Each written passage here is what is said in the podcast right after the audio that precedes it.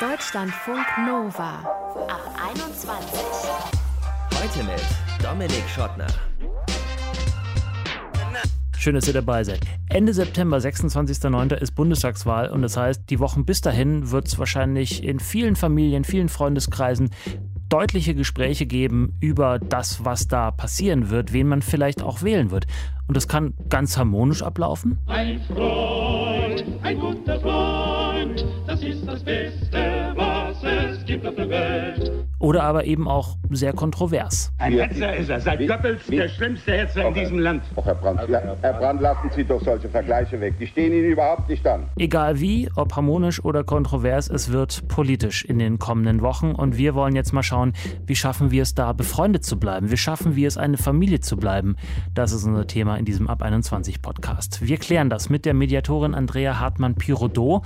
Sie wird uns sagen, wie wir uns über Politik unterhalten können, ohne uns die Köpfe einzuhauen. Und los geht's aber jetzt erstmal mit Mariam aus Berlin, die einen sehr politisch und sehr diversen Freundeskreis hat. Und ich möchte gern von ihr wissen, wie sie es da schafft, dass nicht die Fetzen fliegen. Hi Mariam. Hallo. Sag mal, wie ist es in deinem Freundeskreis? Welche Rolle spielt Politik da? Na, ich glaube, das ist ganz unterschiedlich. Ich würde sagen, wir sind alle irgendwie politische Menschen, aber hier und da würde ich sagen, haben wir auch unterschiedliche Meinungen zu bestimmten Themen. Und ja, ich glaube, eigentlich in fast jedem Gespräch wird es irgendwann mal politisch, aber es bleibt natürlich nicht so. Hm, Und wie groß ist das Spannungsfeld? Also geht es da von rechts nach links oder ist es eher eine linke Bubble oder eher eine konservativ, vielleicht rechte Bubble, in dem du dich da bewegst? Na, also ich glaube, rechts kann ich, also ganz rechts kann ich ausschließen. Mhm. Ich habe keine ganz rechten Freunde, aber ich habe auf jeden Fall, ich fasse jetzt mal den, den Freundschaftsbegriff ein bisschen weiter, auch auf Familie. Da habe ich auf jeden Fall schon auch ja, Menschen, die sich im konservativeren Bereich bewegen würden. Es ist zwischen links, SPD, Grün und dann auch irgendwie vielleicht ein bisschen konservativer Richtung FDP, CDU. Das wird die FDP nicht Ja. gerne hören jetzt.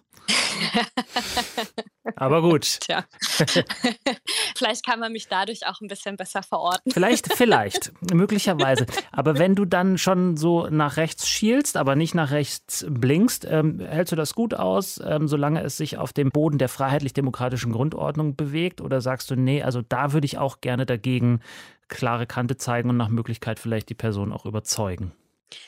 Also generell halte ich schon natürlich Meinungsdifferenzen aus. Also ich kann ja auch nicht davon ausgehen, dass Menschen meine politische Meinung teilen und exakt an das glauben, an, an was ich halt halt glaube.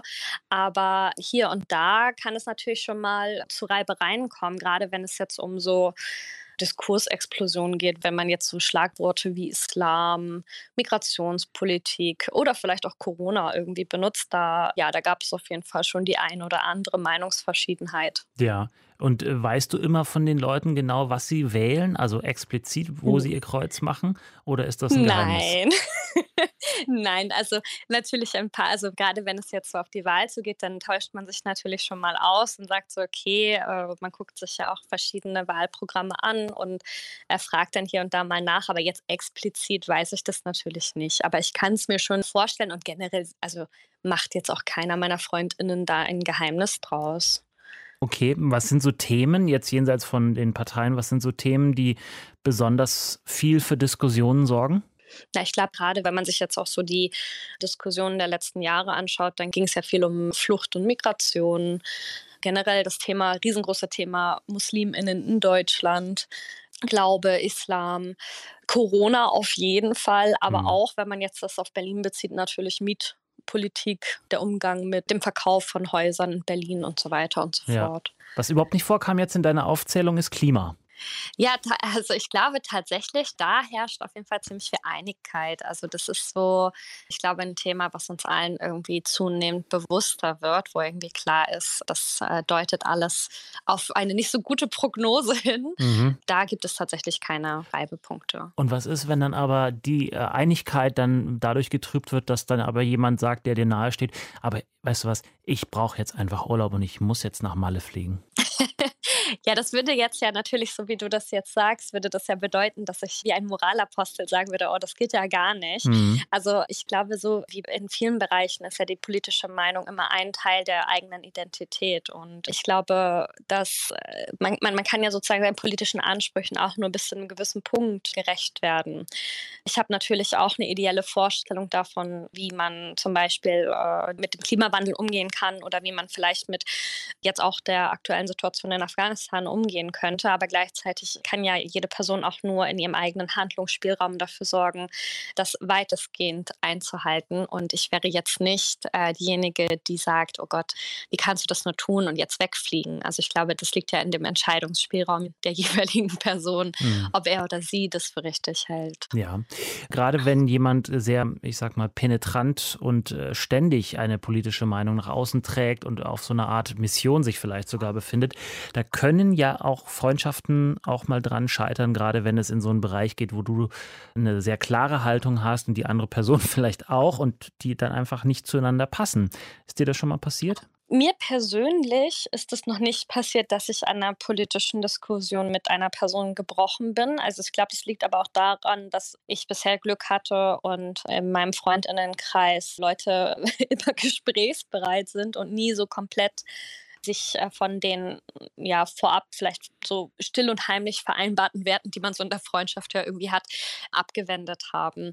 Ich kann aber jetzt natürlich, also gerade auch durch die äh, Querdenken-Bewegung oder die ganze Corona-Pandemie, habe ich von Leuten gehört, dass sie natürlich auch vor allem im familiären Kontexten da immer wieder äh, mit ihren Familienmitgliedern aneinander geraten. Mhm. Und ich glaube, das ist so ein zweischneidiges Schwert. Einerseits denke ich, wenn jetzt eine Person mir gegenüber die ganze Zeit immer wieder abwertende oder auch diskriminierende Äußerungen hat und auch nicht von dem jeweiligen Standpunkt abrückt, da denke ich dann schon, okay, also irgendwann muss man sich fragen, ist es dann die Freundschaft auch noch wert?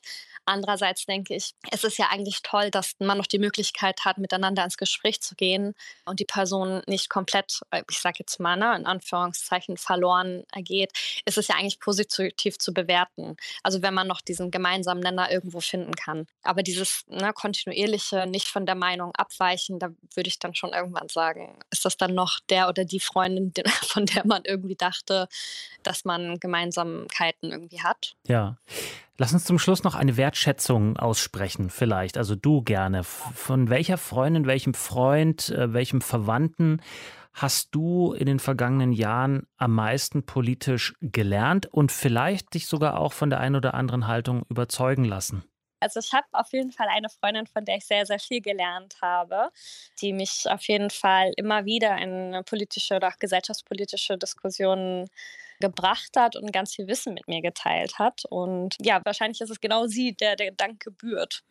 Und was hast du von ihr gelernt? Also hat sie dich von einer Position abgebracht und hat dich überzeugt von ihrer oder war es einfach durch die Reibung, dass ihr euch gegenseitig immer wieder gedanklich befruchtet habt und gesagt habt, okay, mit der Person möchte ich mich gern auseinandersetzen, weil das erweitert einfach meinen Horizont? Na, ich glaube, sie ist eher diejenige, die aus äh, wissenschaftlich-akademischer äh, Perspektive immer wieder äh, Wissen mit reingebracht hat oder mich auch auf bestimmte Texte hingewiesen hat, mir Theorien erklärt hat oder gesagt hat, ja, schau mal, wenn du das aus dieser Seite betrachtest, dann guck doch nochmal von der anderen Perspektive. Also sie hat sozusagen mir das Handwerk mitgegeben, bestimmte Phänomene aus unterschiedlichen Perspektiven einfach zu betrachten und vor allem auch so gängige Meinungen immer mal wieder zu hinterfragen. Also das, ja, das ist natürlich ein ganz schönes Geschenk gewesen. Ja. Mariam aus Berlin über diese eine Freundin, die ihr wahnsinnig viel über Politik und die verschiedenen Perspektiven darauf gelehrt hat. Wir haben mit ihr darüber gesprochen, wie sie in ihrem diversen und politisch breit aufgestellten Freundeskreis sozusagen den Überblick behält, ohne dass man sich gegenseitig die Köpfe einhaut.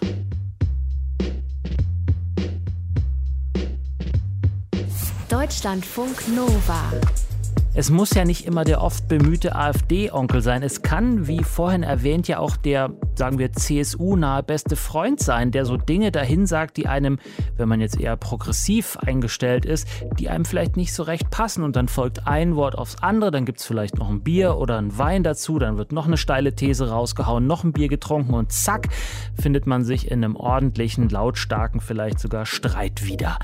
Das kann passieren, wenn man mit Freundinnen über Politik spricht. Aber warum ist das so? Warum polarisiert Politik, warum polarisieren politische Einstellungen, Haltungen, so auch wenn man eigentlich denkt, man sei befreundet. Und wie kann man das möglicherweise verhindern oder zumindest so steuern, dass man sich hinterher noch in die Augen schauen kann? Darüber möchte ich jetzt sprechen mit der Kommunikationswissenschaftlerin und Mediatorin Andrea Hartmann-Pirodot. Hallo Andrea. Hallo. Du hilfst Menschen ja bei der Lösung von Konflikten. Warst du denn aber selber auch schon mal in so einer Situation, wo du dich von der Meinung, von der politischen Haltung eines Freundes, einer Freundin so angestachelt gefühlt hast, dass das am Ende in einem Streit geendet ist? Ja, klar. Ich glaube, wer war das nicht, ja? Eine politische Meinung hat einfach ganz viel mit unserer Identität zu tun. Das ist ganz eng verknüpft damit, was sind eigentlich unsere Werte. Und deshalb ist, sind wir da so sensibel im Streit. Und natürlich ist es mir auch schon passiert, dass es da richtig zum Krach gekommen ist. Und dann aber Gott sei Dank wir am nächsten Tag in diesem Fall, ich denke nämlich an einen ganz konkreten Fall, ja. wieder die Biege gekriegt haben.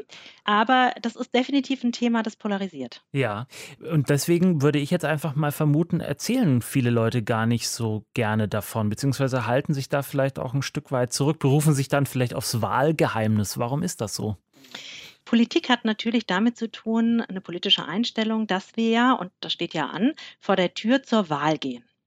Und wählen heißt aber auch immer, dass wir uns entscheiden müssen. Für etwas und gleichzeitig aber auch in diesem Fall gegen etwas. Und insgesamt ist es so, dass es uns Menschen nicht so leicht fällt, Entscheidungen zu treffen. Also es gibt für alles Pros und Kontras. Und so ist es auch natürlich bei der Politik und bei den Parteien, die wir wählen. Da ist es eben genauso. Mhm. Und haben wir aber eine Entscheidung getroffen, dann versuchen wir, da konsistent zu bleiben. Das ist etwas, was ziemlich unterbewusst passiert. Deshalb ist ja auch immer so interessant, ne? die Wechselwähler werden so herausgehoben und erwähnt, weil das nicht das Typische ist. Mhm. Eigentlich sind wir relativ konsistent in unserer Meinung. Mhm. So, und alles, was aber nicht der Meinung ist, die wir uns da zusammengebaut haben, die wir uns konstruiert haben, für die wir stehen, das ist potenziell verwirrend und deshalb ist es so, dass wir versuchen, das auch zu vermeiden, diese Diskussion zu führen, weil es natürlich auch dahin kommen kann, dass wir unsere Meinungen vielleicht überdenken müssen oder dass wir uns da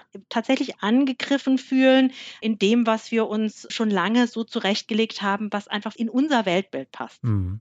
Trotzdem würde ich ähm, behaupten, was jetzt ein bisschen äh, widersprüchlich möglicherweise auf den ersten Blick klingt, mhm. dass das Politisieren, also das Reden über Politik und das vielleicht auch vermeintliche Besserwissen ja doch äh, viel Raum einnimmt, oft in solchen Gesprächen. Wie passt das dann wiederum zusammen aus der Sicht der Kommunikationswissenschaftlerin?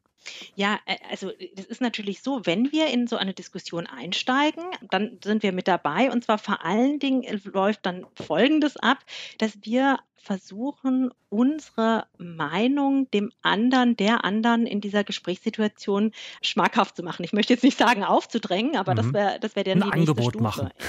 Ne?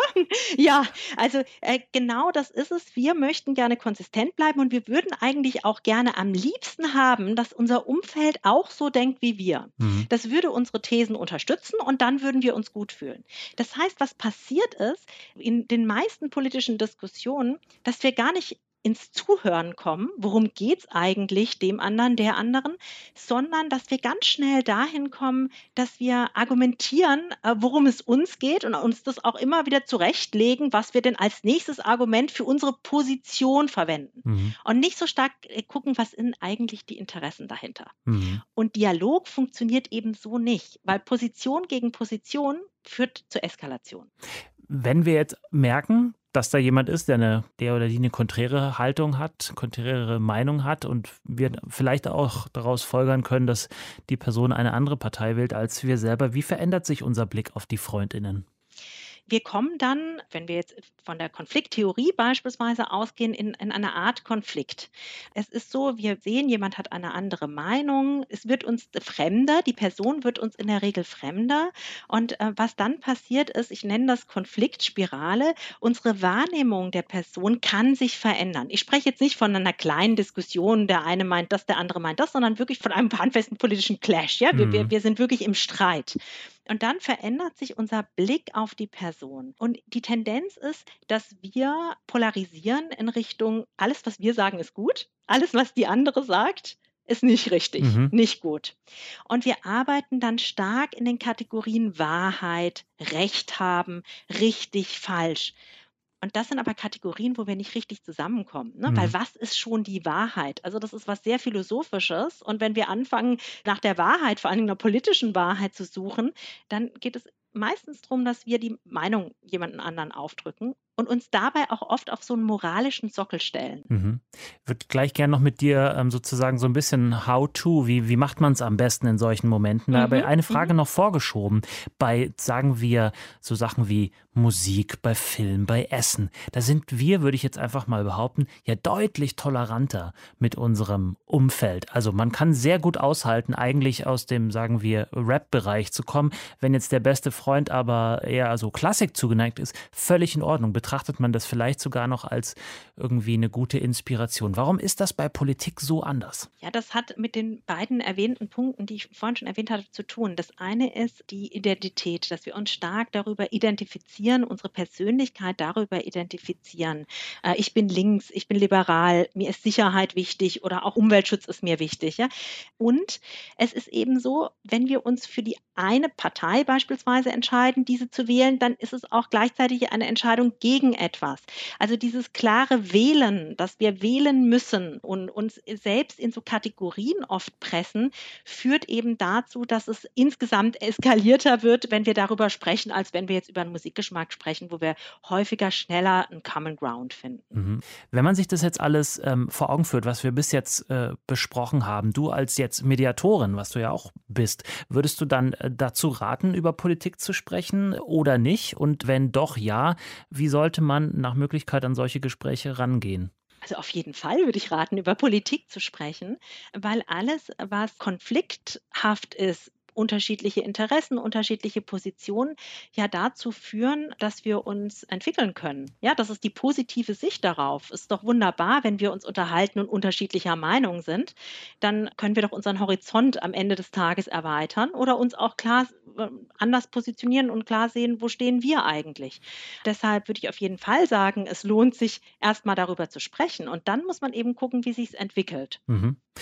Sagt man dann so, verteidigt man den eigenen Standpunkt? Nein, also ich sehe das so und so. Oder sendet man eher die berühmten, ja, positiv gewendeten Ich-Botschaften aus? Versucht man andere Leute äh, verbal auch mit irgendwie so reinzunehmen, sie einzuladen? Ich lade dich ein, folgendes zu, mal zu durchdenken, so in der Richtung. Also, was ist da am, ja, gewinnbringendsten in dem Sinne, dass man am Ende als Sieger oder Siegerin vom Platz geht? Oder geht es da gar nicht drum? Bei, ja, genau. Also Siegerin, Sieger würde ich gleich nochmal sagen. Aber wichtig ist es nicht eben auf der Ebene der Positionen zu sprechen. Also ich finde das doof oder das gut, sondern auf der Ebene der Interessen. Worum geht es mir eigentlich? Was ist mein Argument und worum geht es mir? Und es ist wichtig, sich nicht in erster Linie darauf zu konzentrieren, das ist jetzt, was du sagst mit Sieger oder Verlierer, dass ich hier irgendwie meinen Standpunkt unbedingt rausbrüllen möchte und alle im Raum sollen danach am besten meinen Standpunkt vertreten, sondern erstmal verstehen möchte, worum geht es den anderen. Und ich finde da so ein Muster ganz gut, so vorzugehen, zu sagen, es ist wichtig zu verstehen, worum geht es meinem Gesprächspartner man kann Verständnis haben und einverstanden sein kann man dann überlegen, ja, ob man einverstanden ist oder nicht. Mhm. Das heißt, es sind drei Stufen und man kann durchaus verstehen und Verständnis haben für die konträre Position, aber ganz entschieden nicht einverstanden sein. Mhm. Wenn man die ersten beiden Stufen gut gestaltet, dann kommt man in den Dialog, weil so sobald ich Fragen stelle, ne, und um, um zu verstehen, muss ich natürlich Fragen stellen, fühlt sich mein Gesprächspartner, meine Gesprächspartnerin auch gewertschätzt und eine gute Gesprächsbasis entsteht. Und natürlich wünsche ich mir danach auch, dass mir Fragen gestellt werden. Die Kommunikationswissenschaftlerin und Mediatorin Andrea Hartmann-Pirodova, ich habe mit ihr darüber gesprochen, wie man Streit über Politik mit Freundinnen aushalten oder, wenn es dann eben wirklich zum Streit kommt, im schlimmsten Fall dann eben auch lösen kann. Vielen Dank, Andrea. Ja, tschüss. So, und wie ist das bei euch? Seid ihr links? Seid ihr rechts? Seid ihr in der Mitte? Ist es am Ende egal? Redet ihr überhaupt über Politik, über eure Wahlentscheidung? Das interessiert uns. Mail at deutschlandfunknova.de oder per WhatsApp Text- oder Sprachnachricht 0160 9136 0852. Gerne auch bei unserem Insta- oder Facebook-Profil. Da wollen wir, dass ihr mit uns redet. Ich bin Dominik Schottner. Vielen Dank für euer Interesse. Bis zum nächsten Mal. Ciao.